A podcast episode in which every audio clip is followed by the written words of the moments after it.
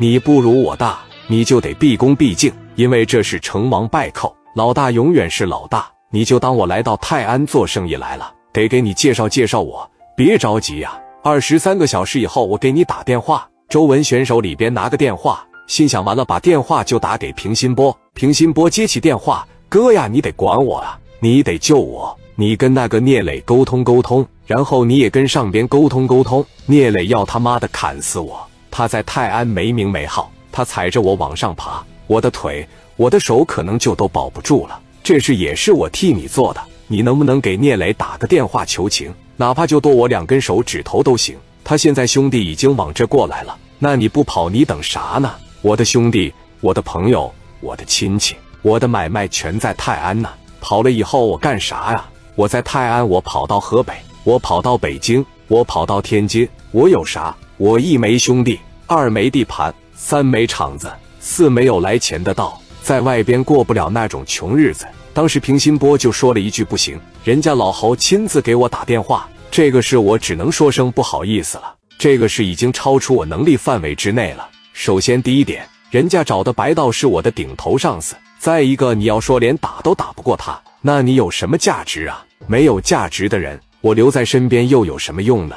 说完电话就挂了。磊哥从青岛叫的人到了，说：“磊哥，你给他打电话，到了以后你就看我于飞怎么整就完事了。给周文选打电话吧。周文选现在干啥呢？自个在办公室里面坐着发呆呢，不知道自个该怎么办了。喂喂，磊哥，连着喂了两声，没人答应。聂磊说在哪呢？出来。简单的几句话，既平静又让人害怕。在哪呢？出来把你的兄弟张罗张罗，咱俩磕一下子，咱俩站出来打一下呗。出来。周文选说：“我在这个酒店呢。”聂磊说：“在酒店呢是吧？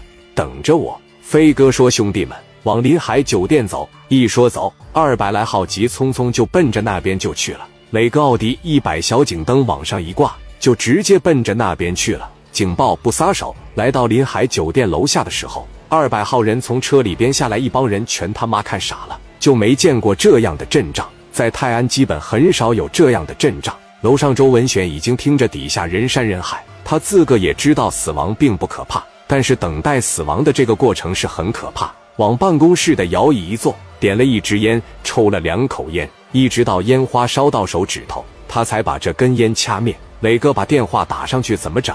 是你下来啊，还是我上去啊？飞哥那脾气暴啊，啪就把电话接过来，把电话一挂，说。磊哥就像这种杂碎，还跟他废什么话？咱直接上去就完了呗！走走走，二百多人直接往里挤。电梯叮的一响，聂磊四大金刚任浩王群力先进来了。旁边的电梯稍微慢零点零几秒。等聂磊一出来的时候，周文选有几个小弟往那一瞅，这不他妈青岛那小子吗？这怎么又过来了呢？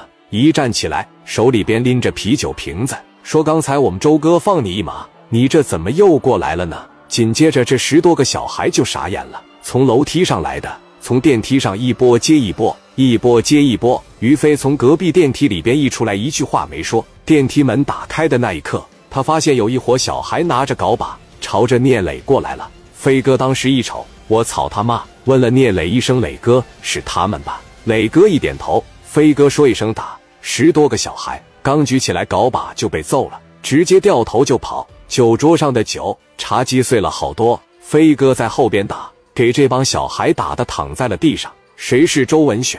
我这一看你们都是马仔，你们来把领头的给我叫出来。聂磊他们来到了这伙人的跟前，蹲下来朝脸蛋子上啪啪的扇，因为刚才他们骂磊哥了。飞哥说：“刚才他骂我来着，也骂你了是吧？行，兄弟忍着点啊！”朝他们小腿上嘎巴就一枪。